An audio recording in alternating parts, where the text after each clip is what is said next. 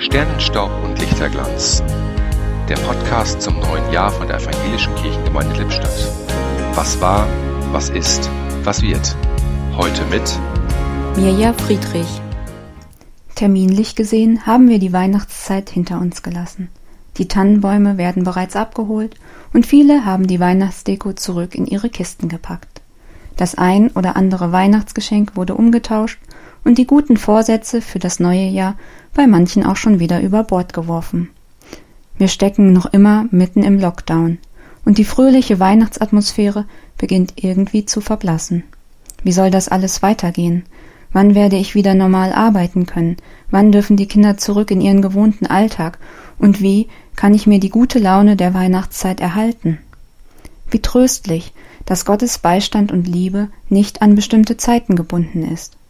Er lässt sich nicht in Kisten verpacken. Er ist hier, mitten in den Fragen, den Erinnerungen und den Sorgen. Er ist uns ganz nah. Danke Gott, dass du es bist, der bleibt, und dass wir mit all unseren Gedanken zu dir kommen dürfen, jederzeit. Im Podcast hörten Sie heute Mirja Friedrich